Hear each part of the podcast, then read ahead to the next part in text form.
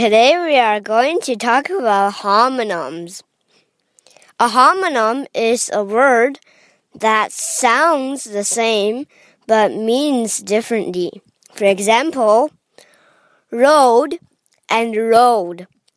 The first road is like street. The second rode is the past tense of ride, and ride means to sit on something, such as a bicycle.